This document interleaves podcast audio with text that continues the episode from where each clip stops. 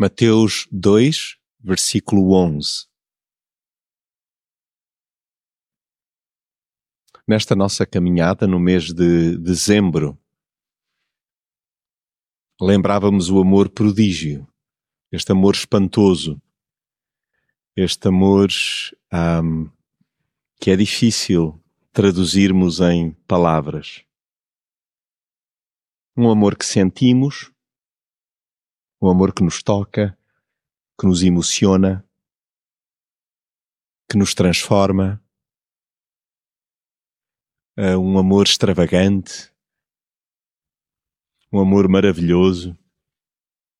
E hoje um, sublinhamos este amor inteiro, é um amor completo, é um amor pleno, é um amor sem reservas, sem falhas, sem brechas. O amor de Deus é assim, pelo menos para mim. E há alguns, porventura, viajam para a letra de uma música famosa dos HMB. O amor é assim, pelo menos para mim. Eu creio que faz sentido aqui, porque não falamos de um amor um, com uma carga meramente humana, é transcendente, por isso é que é um amor inteiro, é um amor completo, é um amor pleno. O amor é assim e felizmente não é só para mim. Porque se fosse um amor uh, meramente humano, uh, seria o meu entendimento e cada um tiraria as suas conclusões eventualmente o nosso amor excluiria algumas pessoas. O amor inteiro não exclui ninguém. Bendito amor que se quer aninhar em cada alma humana, a minha e a tua, dando-se, doando-se, entregando-se, visitando, e mais do que isso, o amor é inteiro porque permanece. Não passa assim de raspão, e bom, agora que nós o beliscamos, o ofendemos, o entristecemos, eis que, já viram? O amor se nos abandonasse, o que seria de nós? O amor inteiro, o amor prodígio, é o amor do Pai por, por cada um de nós. E Jesus, ainda hoje, é a expressão máxima deste amor que não para, um amor que não para a despeito da realidade terrena cheia de incontáveis estilhaços, podres e trevas. Também em nós.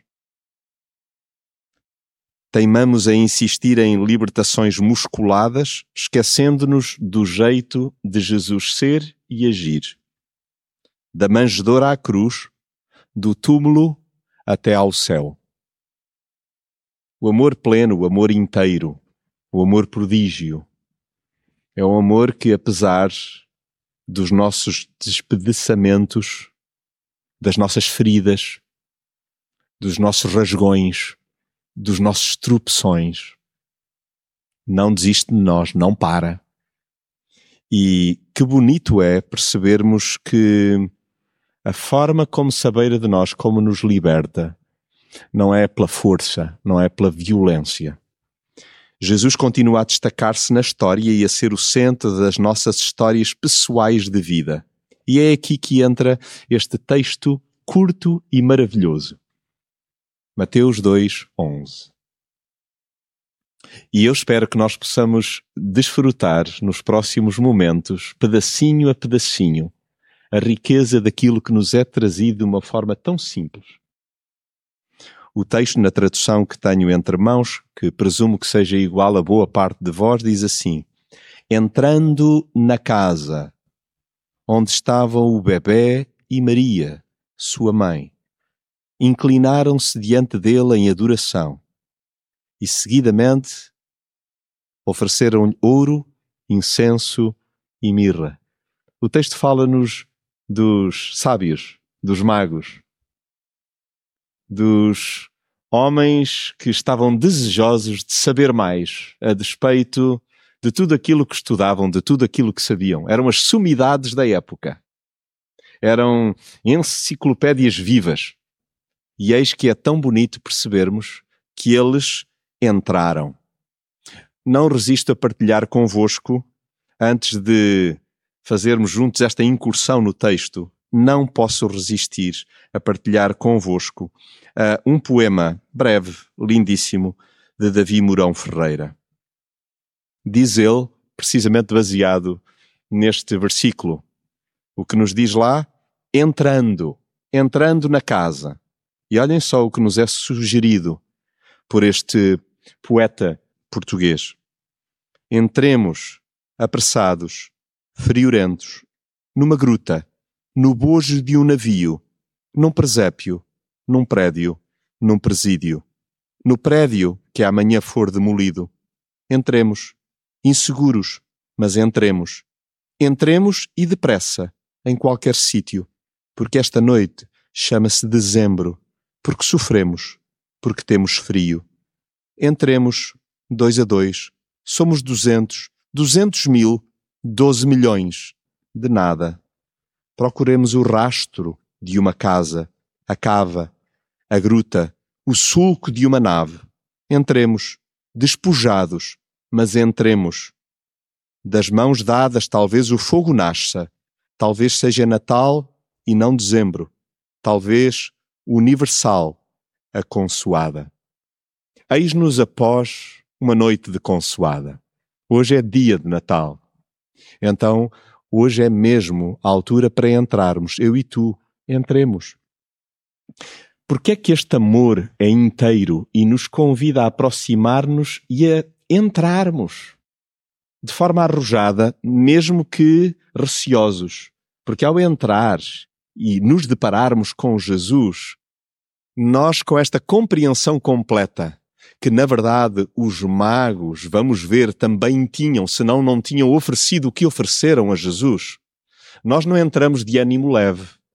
Como diríamos em português popular, nós não entramos à vontadinha. Nós não entramos como que, bom, somos nós o centro da atenção. Não, por isso é que eles entraram e se inclinaram e adoraram.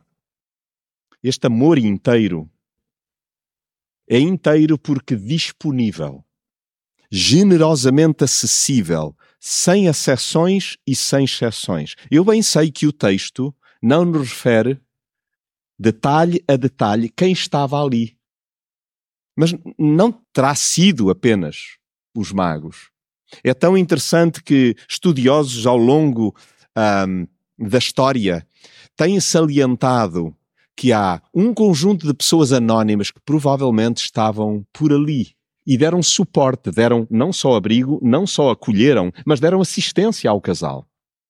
Maria, e sabem-no aquelas mulheres que aqui, sendo mães, de facto, ao parir, ao dar à luz, isso envolve sofrimento. Isso envolve, então, muita coragem, muita bravura, um ato então de enorme coragem. O que quer dizer que quando os magos entram, eles são bem-vindos, mas também todo anónimo como eu e tu.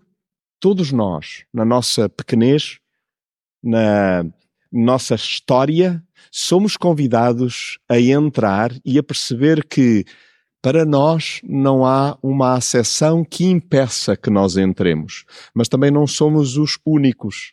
Não somos então aqueles que somos uns sortudos e por isso há alguns que não são bem-vindos. O amor inteiro não abre exceções, nem faz acessão de ninguém.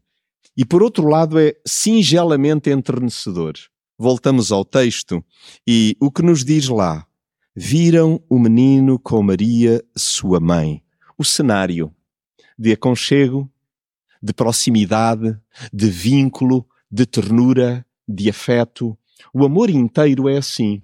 Ainda hoje o desejo do Pai é que nós possamos beneficiar do seu colo, é assim que Ele nos olha, é assim que Ele nos mira, é assim que Ele nos vê. É isso que o Espírito Santo constantemente está a recordar cada um de nós, enquanto seus filhos. Que nós somos profundamente amados. E este é o vínculo que Ele deseja também estabelecer com cada um. Amor inteiro, porque disponível, generosamente acessível, sem exceções e exceções, singelamente enternecedor e assente completamente na centralidade de Jesus. O amor inteiro é aquele que não está centrado em mim e em ti.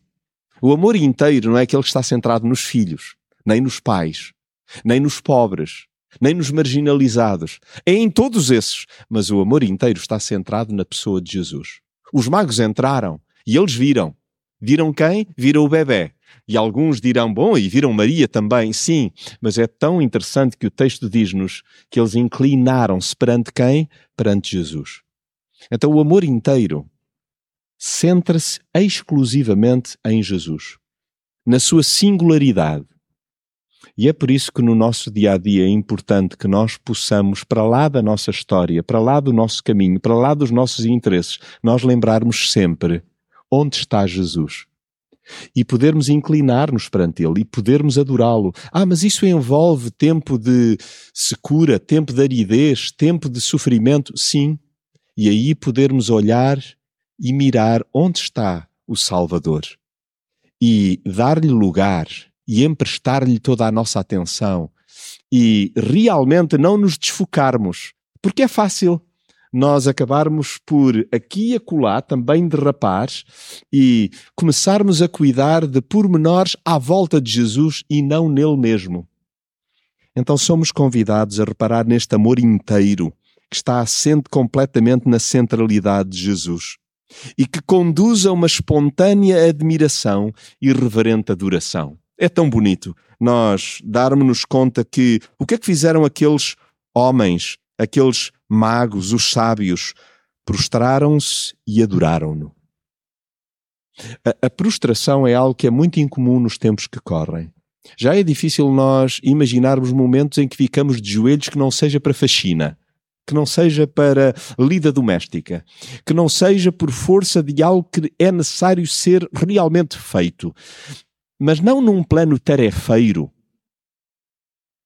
Qual foi a última vez que eu e tu nos ajoelhamos mais que eu e tu nos espujamos, nos derramamos no chão, nos prostramos perante Jesus. Quando foi a última vez que nós nos comovemos de tal forma que nós nos lançamos aos pés de Jesus? E atenção que o Senhor Jesus também nos foi ensinando que quando o fazemos a pequeninos, nós o estamos a fazer a Ele. Então, quando foi a última vez que nós, por amor, amor inteiro, amor que percepcionamos, então, por parte dos magos diante de Jesus, quando foi a última vez que nós fizemos isto a alguém? Por amor, derramámonos inteiramente, entregámonos totalmente. Então, o amor inteiro é o amor que conduz a uma espontânea admiração e reverente adoração.